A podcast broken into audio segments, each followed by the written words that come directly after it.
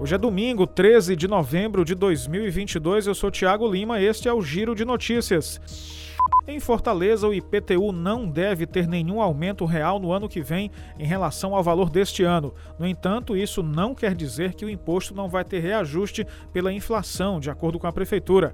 A gestão ainda vai ter um longo caminho para zerar a inadimplência em relação ao pagamento do imposto, já que o índice fica perto de 30% atualmente.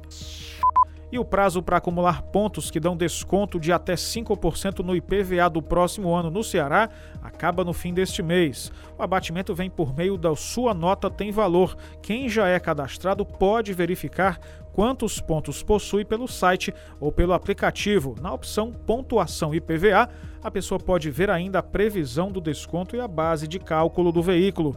O acúmulo segue a lógica de a cada 50 reais em compras, um ponto.